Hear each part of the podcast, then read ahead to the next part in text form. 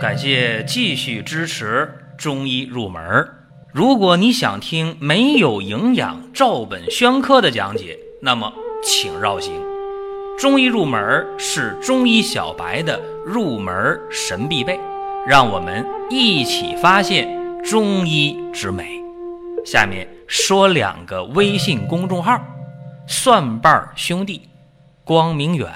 各位在公众号里，我们继续缘分。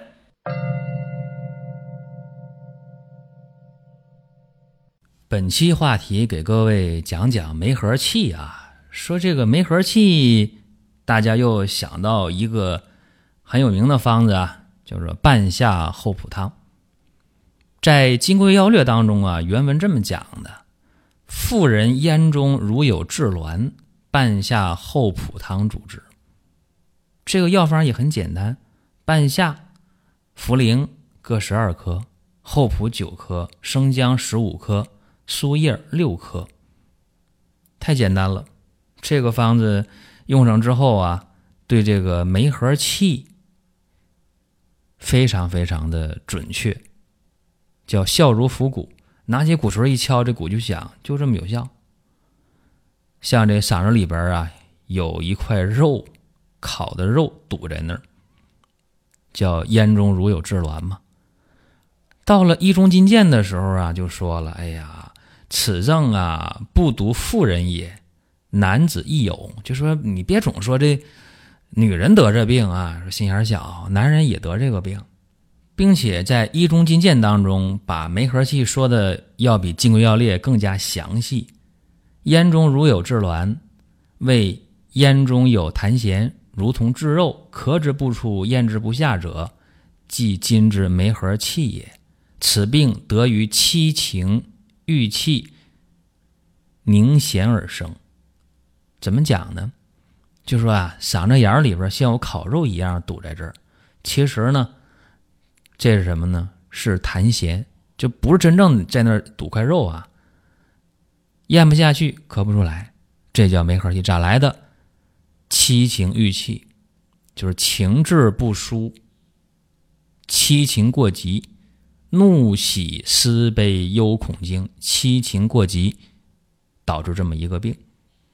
这个病在治疗当中啊，完全符合肝气郁结、情志不遂，是这么一个病。就是说你。情志不遂、肝气郁结以后啊，肺胃湿瘀宣降，津液不布，聚而为痰，痰气相搏，结于咽喉，所以堵在这儿，吐不来，咽不下去。其实啥也没有，是这么一个病。有人脑瓜反应特别快，哎，我知道，你说这个东西，那不就是一个神经官能症吗？哎，这就跑到西医那儿去了啊，你这个喉返神经这儿有个神经官能症。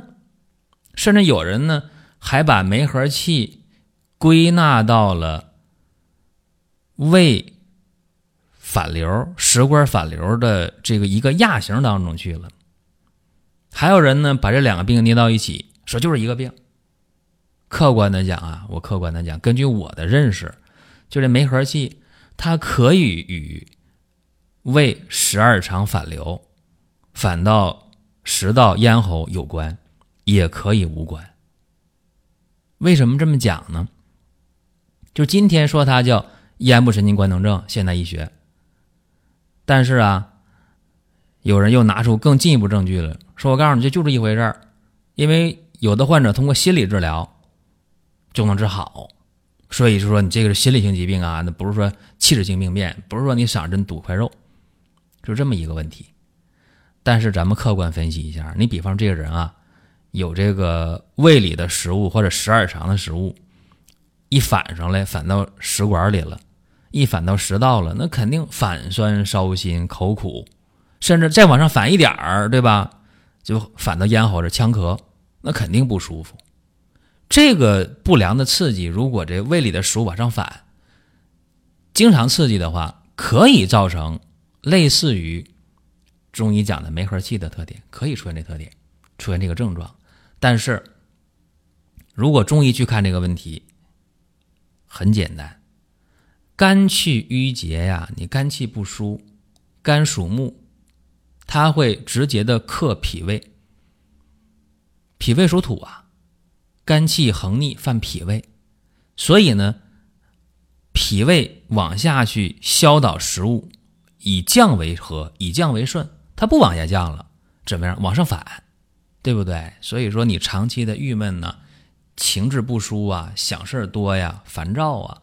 回过头来，确实会影响脾胃功能，会导致这个人出现胃炎、胃溃疡、十二肠球部溃疡。一旦出现这些溃疡性疾病、消化性疾病之后，会怎么样啊？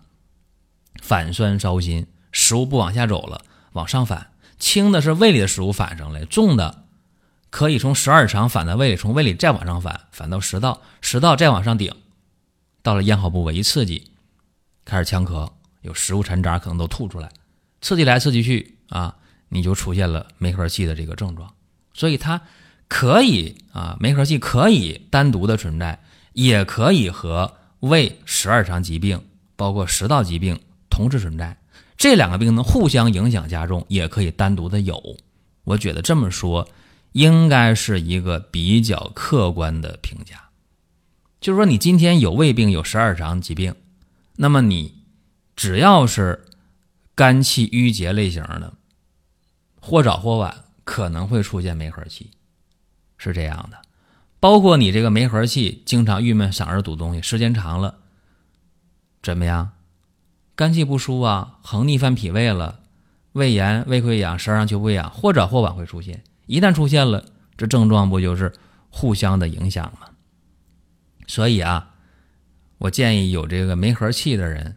在还没有出现胃炎、十二肠溃疡、胃溃疡的时候，还没有往上反流的时候，你这个时候最好早一点的用半夏厚朴汤。这方子我再说一遍啊，也很简单，上网一搜就搜到了。半夏、茯苓各十二克，厚朴九克，生姜十五克，苏叶六克，正常煎汤服药就可以了，行气散结，降逆化痰。如果一旦出现了，胃的问题了，胃炎、胃溃疡、十二肠球部溃疡，这时候说，哎，那就得用质子泵抑制剂。这么说绕嘴啊，说通俗的话讲，就是那些什么拉唑类的药。你看第一代的这个质子泵抑制剂，就治疗消化性溃疡的，治疗胃溃疡、十二肠球溃疡的，抑制胃酸分泌的。胃酸少了，它当然不往上反了，还能促进溃疡面愈合。第一代的这个药奥美拉唑。啊，还有个名叫洛赛克，大家不但熟悉，甚至很多人都吃过。第二代叫什么呢？兰索拉唑。第三代呢？潘托拉唑、雷贝拉唑。啊，第三代的这个质子泵抑制剂，减少胃酸分泌，能够呢有效的促进溃疡面的愈合。那胃酸分泌的少了，那当然不往上反酸了。所以这个质子泵抑制剂啊，治疗什么消化性溃疡、反流性食管炎、幽门螺旋杆菌感染，那只要有胃炎、胃溃疡，一做那个 SP 就带加号阳性，是吧？还有上消化道出血这严重阶段，啊，会有这样一个并发症。所以说，咱们中医和西医啊，你别把它非得是弄拧巴了，哎，他俩就是格格不入，就是不是一回事儿，别把中医西医往一起说。这个叫什么？叫你，呃，理解的有限。当你把中医西医理解的更深一点的时候，很多病它是有可通越性。什么意思呢？就是你可以站在中医的角度上去看西医的病，你也可以站在西医的角度理性的判断中医的问题。如果你能把两者相融会贯通的话，很多病解释通了。那么，不但对于疾病的认识你比别人高一个层面啊，包括你在具体治疗的时候也是得心应手。刚才我说了，可以中药西药一起治，是吧？如果你本来就有消化性溃疡往上反，一反的话刺激着咽喉有梅克气的症状，那你质子泵抑制剂和这个中药半夏厚朴汤可以同时用。或者说你这边有一个梅核气的症状，后来出现的消化道溃疡。哎，那也可以这两个药一起用。当然了，如果你水平更高一点的话，你还可以辩证的去潜方用药，用中药完全可以同时解决这两方面的问题。这么讲，可能有人不信啊，说真的假的？我告诉大家，胃炎、胃溃疡、十二肠球部溃疡，一查幽门螺旋杆菌，大部分都是阳性。你用三联疗法，你去治疗这个幽门螺旋杆菌，很多人就能治好，转阴了。有的人三联不行，用四联能转阴；还有的人用四联也不转阴，就算转阴的，过段时间，哎，又阳性了。这个话题以前我在直播当中，包括在视频、音频当中都讲过啊。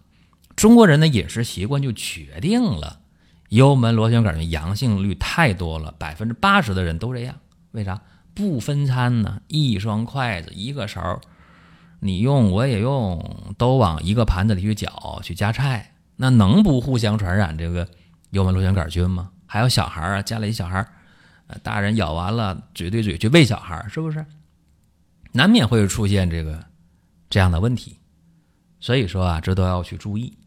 如果说我们把中医中药啊捏到一起去用的话，既能够解决梅核气，也能解决消化道的溃疡、胃炎、胃溃疡、十二肠球部溃疡啊，这是可以的。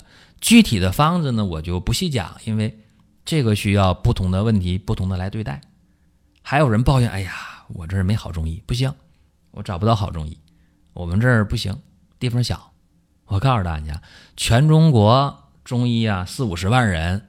每个城市都有好的中医，那你需要去发现呢，对吧？不要去抱怨。好啊，这是咱今天的一个话题啊。大家还想听什么内容？可以给我们留言互动，我们有选择性、有针对性的给大家去讲解。各位，下期节目接着聊。下面说两个微信公众号：蒜瓣兄弟、光明远。各位，在公众号里，我们继续缘分。